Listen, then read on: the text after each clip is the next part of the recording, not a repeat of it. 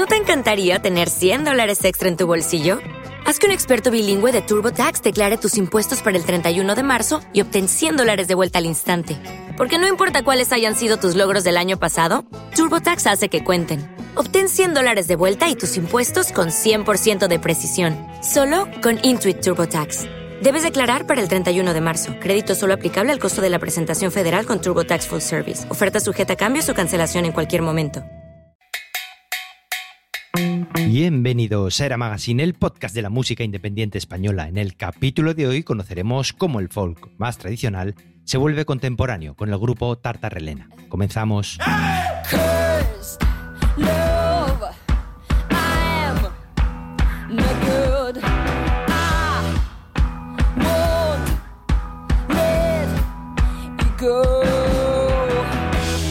Buenos días, como siempre os quiero recordar que podéis ser mecenas de la magazine y ayudarnos a conocer muchos más grupos de música independiente de nuestro país.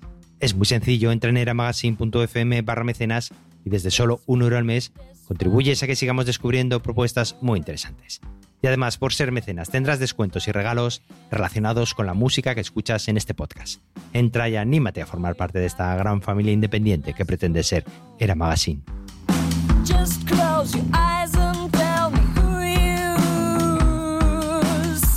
Elena Ross y Marta Torrellá forman Tartarelena, un grupo que con tan solo sus voces y pequeños arreglos intentan llevar el folk hacia un nuevo espacio sonoro. En 2019 grabaron su primer EP, Ora Pronovis, al que le han dado continuidad con Intercere Pronovis, editado por The Indian Runners. Cinco canciones grabadas en Londres, bajo la producción de Juan Luis Batalla y Nathan Ridley, que demuestran la evolución de su sonido y de que la exploración musical se puede realizar desde muchos prismas diferentes porque a la gente le encanta la música indie, pero todavía no lo sabe. Elena, Marta, bienvenidas al podcast de la Magazine. Hola, buenos días, ¿qué tal? Bueno, encantado de conoceros y de conocer vuestro proyecto. Me llegó, como siempre, a, mi mail y me sorprendió mucho, lo cual me es grato en, en, este mundo de música que muchas veces parece ser como, como muy parecido. Y vosotras pues de repente me, sorprendió vuestra propuesta. Pero antes de escuchar el EP que venimos a presentar, contadme un poco vuestra historia hasta llegar aquí. Vale, pues Elena y yo nos conocemos desde que tenemos seis años, íbamos juntas al cole y ya entonces hacíamos eh, las clases de música de cuando empiezas a hacer música en el cole, básicamente, juntas. Sí que luego las dos seguimos enganchadas a la música eh, y coincidimos en un, en un coro y allí como que creo que cristalizó algo de, lo que hacemos ahora. Y, a partir de allí también cada una de nosotras siguió su camino musical por su lado, como estilos bastante diferentes y tal, pero siempre muy ligado al canto. Y, como... si nos encontrábamos a veces por probar, para probar cosas o para, yo qué sé. Jugar a hacer covers más de pop y eso por las tardes de la adolescencia. Y luego, pues un día empezamos a ver que había cosas que eran bastante interesantes y que nos gustaban, nos gustaban especialmente y vimos como, como un espacio para poder investigar o no sé qué. Y entonces nos empezamos a, a meter un poco más por ahí, por más el tema de las voces. Sí, sobre todo fijarnos mucho en, en, en cómo nuestras dos voces se relacionaban juntas, porque como son muy diferentes y a la vez las habíamos educado muy diferentemente, Elena más eh, por el lado de la música lírica y yo por flamenco y eso, como que de pronto los armónicos eran como que reaccionaban juntos y pasaba algo que nos parecía interesante. Y yo creo que cuando encontramos eso, o esta línea de investigación o, esta parte del juego, em, se materializó más el proyecto, entonces nos pusimos un poco más serias para... Para hacer los arreglos a partir de eso. Y... Sí. Y cada EP de los dos que, tenéis, ¿cómo, ¿cómo, surge? Quiero decir, eh, tiene pinta, o me imagino yo, eh, ahora me, lo confirmáis o, me lo desmentís, que están como muy pensados, ¿no? Que, todo gira en torno a un concepto, a una estructura, o, no, o, van saliendo ideas, se van enlazando ahí. ¿Es un, ¿Es un ejercicio previo a las canciones o las canciones al final crean el concepto? Pues eh, de hecho, los dos son de naturaleza bastante diferente, porque el primero eh, fue un poco por, por accidente casi. O sea, era un repertorio que lo habíamos ido construyendo a lo largo de dos años, como que nosotras íbamos haciendo algunos conciertillos y cosas así, jugábamos a, hacer estos arreglos y a cantar juntas y tal, pero nunca habíamos pensado que esto acabaría grabado en un disco. Pero si, si parece pensado es por el hecho, yo creo, que se cantaba junto en un concierto, o sea, formaba parte de un directo y entonces, ¿por qué no podía formar parte o podía formar en sí también un EP? Exacto. Y, y lo grabamos cuando lo grabamos ya, ya, era un repertorio como eso, que ya lo teníamos súper pegado a nuestro cuerpo y, y, que también tenía como una, un hilo conductor a nivel bolo, digamos. Uh -huh. y, y, sí que pensamos mucho esto como que el, dis, el, el Hora Pronovis fuera como vivir también un poco el proceso de concierto, de entrar en la cosa, entrar en su densidad y luego como la distensión también. Uh -huh. Y en cambio en el, en el segundo de Interchede eh, sí que fue como vamos a grabar un EP, como que ya también la manera de pensarlo para nosotras y de, y de vivir el, el, momento de grabación también fue muy diferente y era repertorio mucho más, más nuevo, ¿no? Que llevamos menos era tiempo. Sí, era repertorio más nuevo, pero también había, había o sea, la, las canciones que estaban en, en, este, que están en este segundo EP también formaban parte del directo, o algunas ya hacía tiempo que formaban parte del directo. Entonces parece como si fuera de la, de la misma energía de haber sacado un primer EP, salió el segundo EP, uh -huh. pero realmente el proceso fue muy, muy distinto. Uh -huh. Sí que es verdad que parece que están como interconectados, ¿no? Mm, sí, es que son la cara A y la cara B de una misma cosa que es la ceremonia del 2019. sí, y también de, de, cómo creo que al menos sí que hemos vivido igual la forma de llegar a estas canciones, o sea, eh, qué nos ha llamado de estas melodías y cómo hemos pensado el arreglo y tal, ha sido bastante similarmente con, con todo el repertorio de los dos EPs. Uh -huh. ¿Y musicalmente dónde se encuadramos? ¿En el folk contemporáneo, por ejemplo? ¿Por qué es no? Una...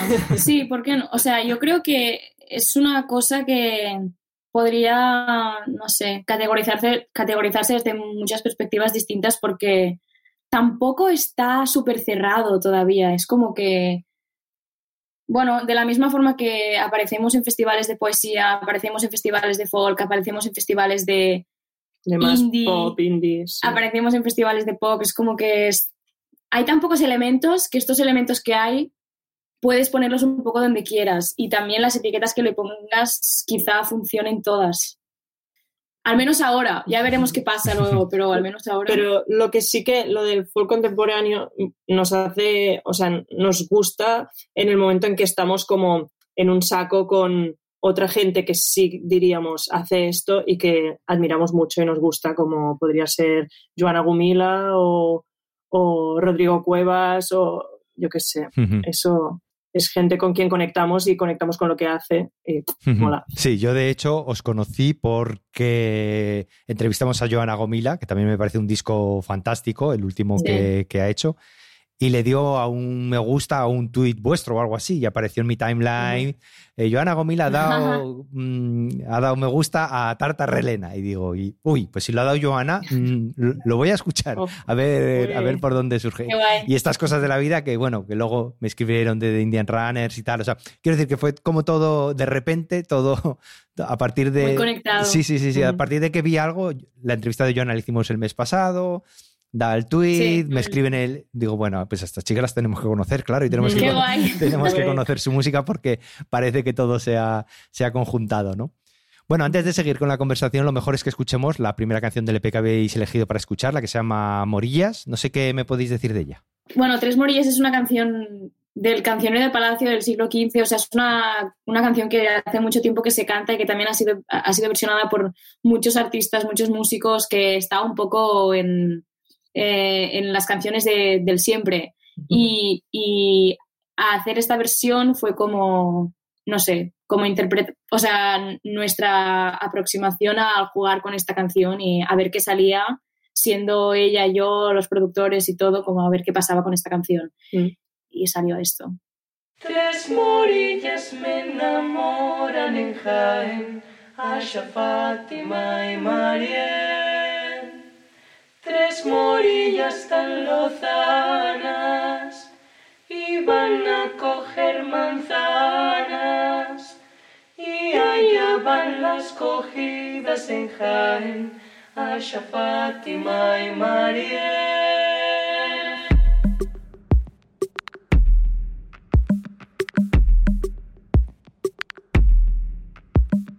Tres morillas tan garridas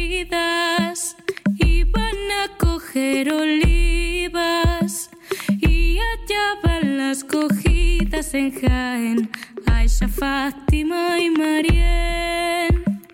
Y allá van las cogidas y tornaban desvaídas con las colores perdidas en Jaén, Aisha, Fátima y Marién.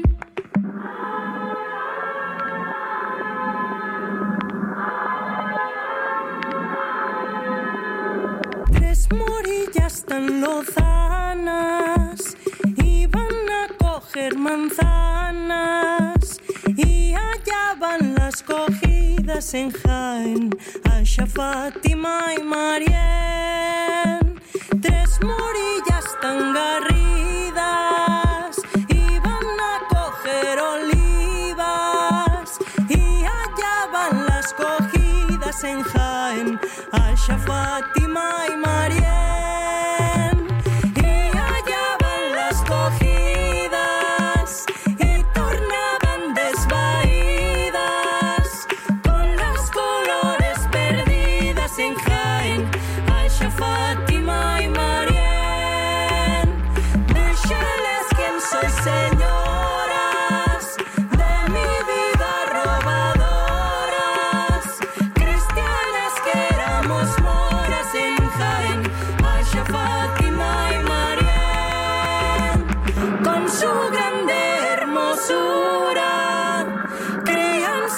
Crianzas, eso y cordura, cautivaron mi ventura y mi bien, Aisha, Fátima y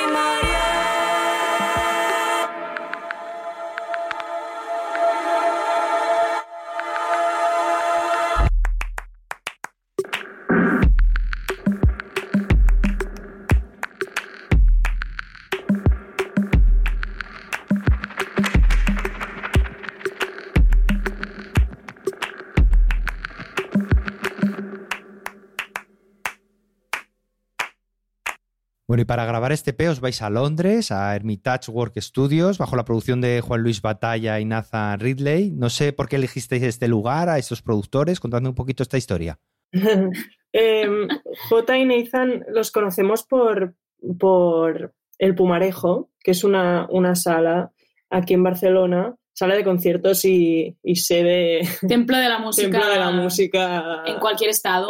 Sí, es un sitio donde, donde nuestro proyecto ha crecido y, y ha, ha madurado bastante. Sí. Y mm, J, em, Juan Luis es quien, es quien, bueno, uno de los que lo llevan. Y, mm, y con Nathan tienen un dúo que se llama Nero Bambola, que es también una música súper... mm, Espectacular. Bueno, sí, son espectaculares. son brutales. Y, y de hacer, bueno, de, yo qué sé, de estar con ellos, surgió la idea de, de que fuéramos a grabar estos temas que nos habían quedado sin grabar del primer EP, pero que ya estábamos como medio trabajando y tal. Y Nathan está trabajando, bueno, estaba llevando y está llevando, Está es llevando. Hermitage Work Studios en Londres. Ujú. Y, y nos propuso como, ¿por qué no venís un fin de y, y grabamos eso y tal? Y, y también surgió la idea de que viniera Juan Luis porque, porque también... Ellos dos también, o sea, ellos dos trabajan muy bien, hace mucho tiempo que trabajan juntos, que hacen música juntos, los dos son productores. em, y a la vez muy, muy, muy intérpretes también, o sea, Sí. como... y nosotras dos, pues ta- también sabemos que trabajamos bien y pensamos que el equipo este de cuatro personas sería una cosa muy equilibrada, teníamos muchas ganas de hacerlo, teníamos muchas ganas Claro. de probar a ver qué, a ver qué pasaba y estábamos seguros que nos, nos lo íbamos a pasar bien y que iba a salir algo mágico y, de algún sitio. y sí, y, y el sitio, bueno, era, también era como irse, de pronto estar allí encerrados los cuatro durante tres o cuatro días y como que también teníamos la oportunidad de estar en un estudio con, con quien lo llevaba y, Claro. y pagando menos, hay que decir. por precio amigo, o sea, bueno, como eso fue. ¿Y mejoró mucho el sonido vuestro? ¿Más de lo que esperabais, por ejemplo? Entiendo que sí, ¿no?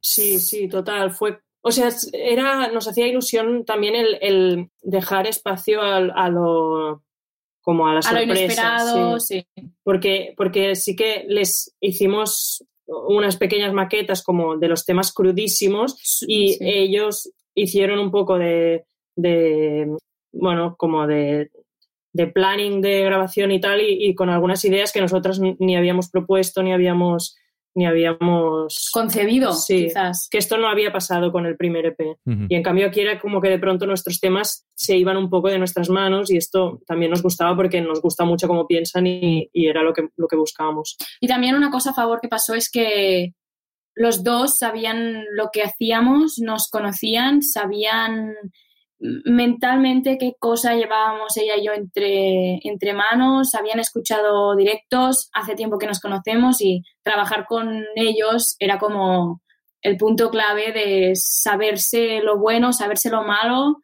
y ellos también saber bien cómo trabajar con nosotras por el hecho de que nos conocían y conocían lo que hacíamos. Y bueno, estuvo, estuvo muy acertado. Bueno, y los arreglos de las canciones, por ejemplo, cómo se eligen es más cosa de ellos eh, y sobre todo cómo se van ensamblando con vuestras canciones. No sé si conforme el proceso crece en cuestión de, de- de canción y, y- y es un proceso más o menos natural. Lo que concierne a las voces, o sea, lo que- a las notas que cantamos, esto sí que es cosa bastante nuestra, que es algo que, que también como nos conocemos mucho los timbres y, y qué, qué tesitura de cada una brilla más o brilla menos, o tiene X color y tal, sí que es algo que, que vamos encontrando nosotras dos bastante, que cada vez lo tenemos más por la mano.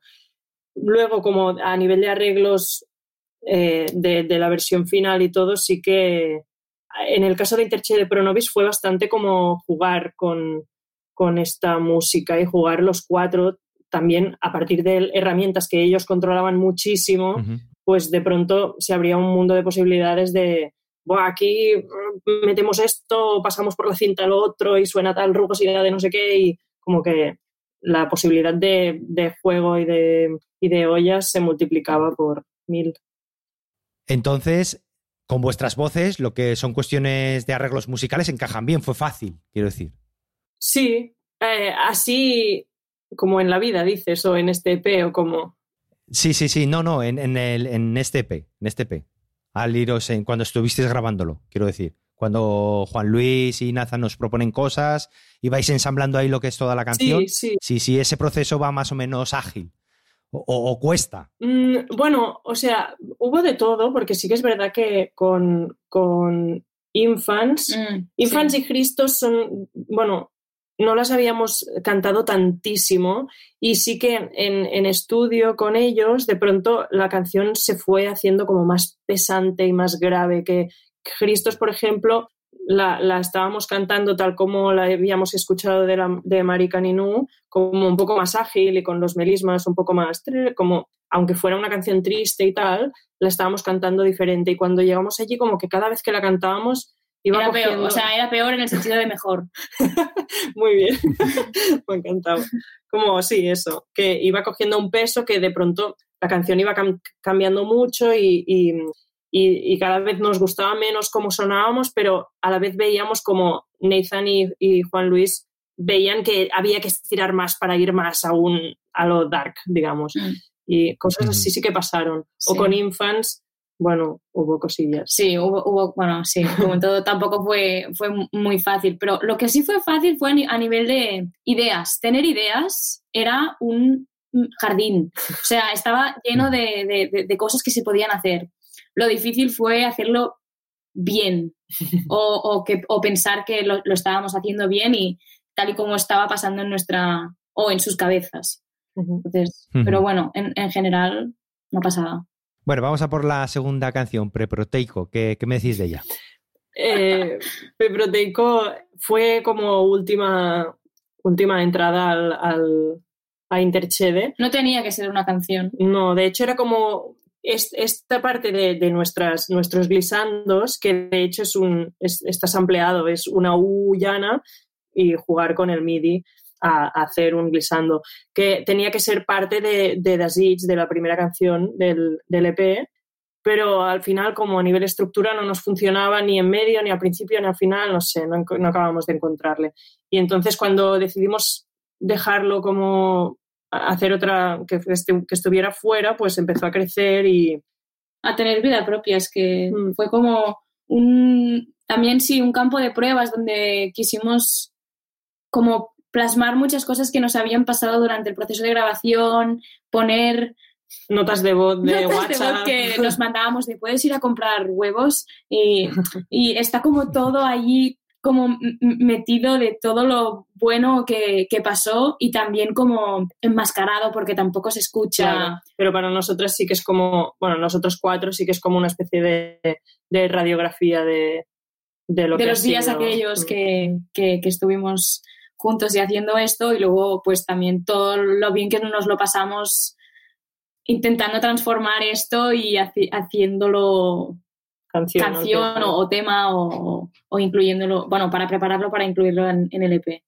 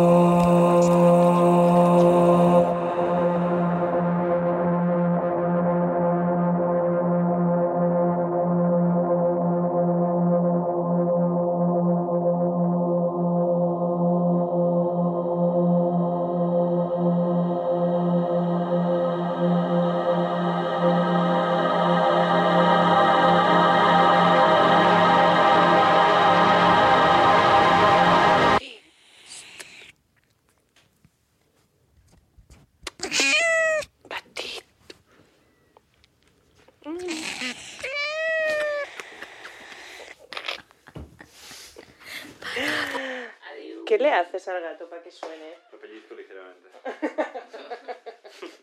Bueno, en cuestión de las letras, ¿cómo elegís los poemas y los cantos de cada una de las canciones? Pues, no sé. Eh, mm, las, las, mm, siempre decimos que lo que nos eh, llama la atención de las, de las canciones que queremos cantar siempre es primero la melodía, que son las melodías lo que nos hipnotiza y decimos, uy, quiero esta melodía en mi cuerda vocal, en mí. y, y entonces a partir de aquí empieza como ya el acercamiento, el friteo. Y eso sí que eh, también a veces ha pasado, como es el caso de Infants, que, que la aproximación a la melodía y a la letra va por lados distintos y de pronto hacemos como jugamos a juntar dos cosas que no, no iban juntas y, y eso. Y, y creo que la idea de las letras... Bueno, va muy conectado, o sea, es- obviamente son como temas que te preocupan a nivel vital. O sea, el hecho de poner una letra o, o- o que te llame la atención una letra o que te llame la atención otra letra son cosas que, bueno, que, que te tocan un poco la curiosidad a nivel más, más vital. Y, y entonces pasa esto, que cuando melodía y letra creemos que pueden fusionarse por las sensaciones que nos dan, pues entonces se convierte un poco en, en canción. Y lo que pasó en Infants fue, fue esto, que había el tema de la letra que está en latín, pero en realidad la habíamos pensado en catalán, en castellano, habíamos probado como las lenguas que dominamos más. No había funcionado porque no acababa de codificar bien la idea, no sé qué, bueno, como que no, no estaba como pasando lo que tenía que pasar. Y entonces pero a, la vez sabíamos que estaba pasando una cosa muy especial con la melodía y estábamos intentando buscar que pasara un poco lo mismo con la letra y cuando la, la tradujimos al latín pasó y entonces como que se hizo se hizo producto, no sé. Vamos, que es difícil, ¿no? Que es una. Es por qué cogéis una cosa, cómo, cómo la transformáis. Es, Sí, es es- a lo mejor más algo de más de sensaciones, sí, ¿no? sí, total. que, que algo racional. ¿no? Sí, total. No, no hay mucho. O sea, luego intentamos eh, hacer como la literatura de la cosa, ¿no? Sí. Y a veces es entonces cuando te das cuenta que todo lo que hacías un poco más intuitivamente, en verdad había allí un razonamiento, lo único que, que Que- era otro tipo de razonamiento. Sí, ¿no? yo creo que empieza, o sea, la elección, a- o sea, la elección de hacer estas cosas empieza mucho como, como una, bom- una bombeta que se enciende y Una bombilla. una, hay una bombilla que se enciende y dices, wow, pero no es muy, bueno, es que no sé, no. Sí, es más intuitivo, Sí. yo creo, el, el gesto primero. Pero luego todas a vuestras voces y a vuestros juegos de voces, eso, esa adaptación, por ejemplo, eh, es fácil también. Eh, bueno, depende de. Os no, cuesta. hay, hay algunas que sí que. Tam- también ya hace, ya hace un rato que cantamos juntas y que hacemos un poco esto y, y sí que ya sabemos qué, nos, qué truquillos tenemos o qué cositas Nos va funcionan. bien y nos va Pero sí mal. que hay canciones que se enquistan un poco más o hay un poco de todo. Bueno, pues vamos a por la tercera canción, la que se titula The Sings. ¿Qué, qué me decís de ella? Pues eh, Desitge es un, es un poema de Cavafis, que es un poeta de, de mediados del siglo XX griego, que tradujo Carla Riba aquí eh, al catalán y que de hecho es como, bueno, ya hay la canción esta de, de Itaca de Luis Llach, que es un poema también de Cavafis, como que hay algo allí de la conexión catalana-griega, no sé, en estas traducciones y tal. Pero bueno, el caso es que este poema es como, bueno, el poema era súper, nos, nos llamaba de alguna forma como esta manera de hablar de, lo, de todo lo posible que nunca llegan a hacer y como de, de la, el aborto de, de las los cosas. proyectos sí. y de las cosas que serían geniales, pero que no serán porque, ¿Por qué no? ¿por qué no? Porque no, se quedarán ahí un poco muertos y bueno, y es- esta era un poco Esta es la cosa. la filosofía de la canción. Com cossos vells de morts que no han envellit i els han tancats amb llàgrimes dins una tomba esplèndida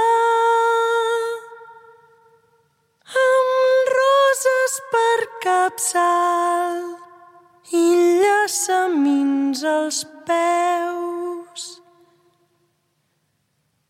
Així semblen talment els desig que han passat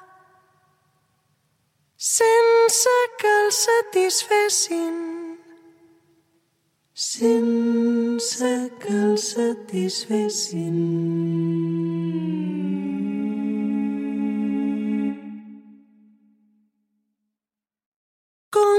Cossos vells de morts que no han envellit i els han tancats. Amb llàgrimes dins una tomba esplèndida amb roses per capçal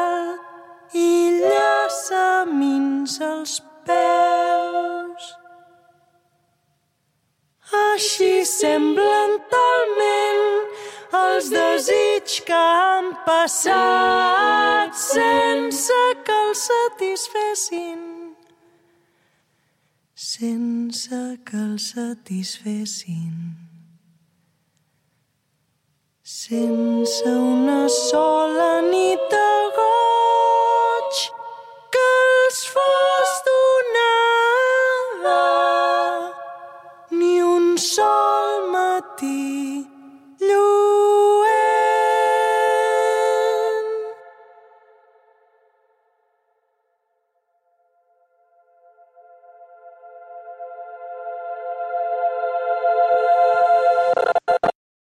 Bueno, ¿y cómo son vuestros directos?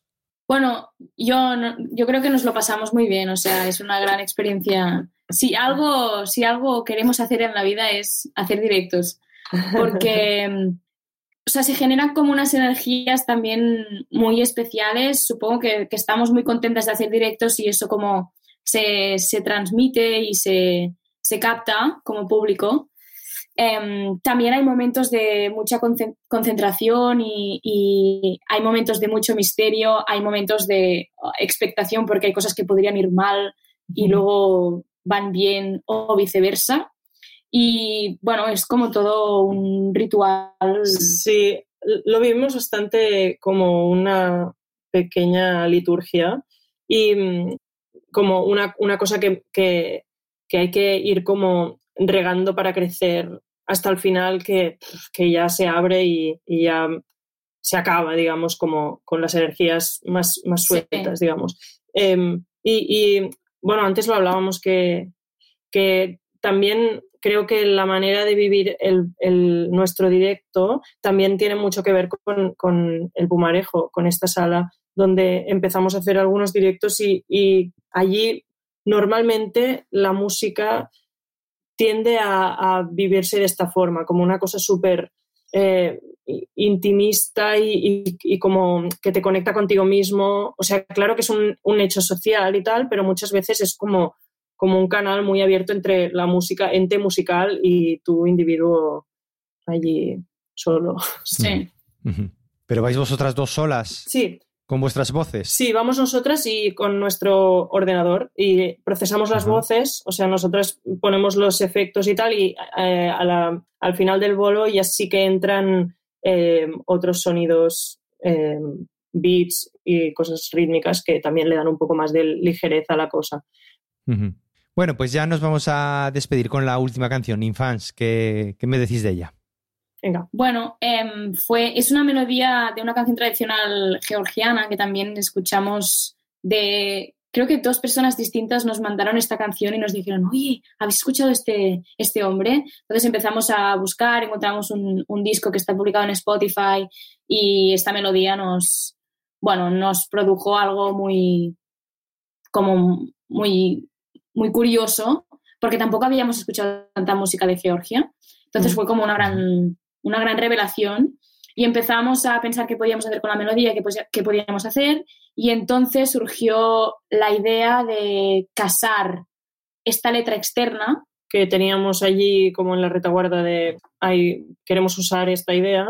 Uh -huh. y... con, eh, con esta melodía, porque no, creo que no nos planteamos ni, en ningún momento cantarla en georgiano y con la letra original mm. ni nada, porque mm. ya estaba yo creo allí la idea de, de esta letra. Entonces, bueno, lo, lo probamos, eh, intentamos cuadrar las sílabas, eh, se cuadro. abrió la veda del latín y empezó, empezó un poco el juego con, y luego, con la canción. Y luego eh, en el estudio como que fue también un juego el hacer, bueno, el final este que ahora escucharéis, que que también con, con Nathan y, y, Juan Luis fue como, venga, va, ¿quién la hace más grande? Y, y acabamos allí siendo muchos. Bueno, pues gracias Elena, gracias Marta por haber estado en el podcast de la Magazine y descubrirnos vuestro proyecto. Lo que digo siempre, en las notas del programa dejaremos los enlaces pertinentes para que puedan seguir vuestra música, vuestros futuros conciertos cuando lleguen, que eso ya no es un tema que me he querido meter porque no sabemos ni, ni dónde estaremos cuando se publique esa entrevista. Y nada, mucha suerte y nos escuchamos en vuestro próximo EP o disco o lo que saquéis. Vale. Gracias, Gracias Alberto. Alberto. Adiós. Chao.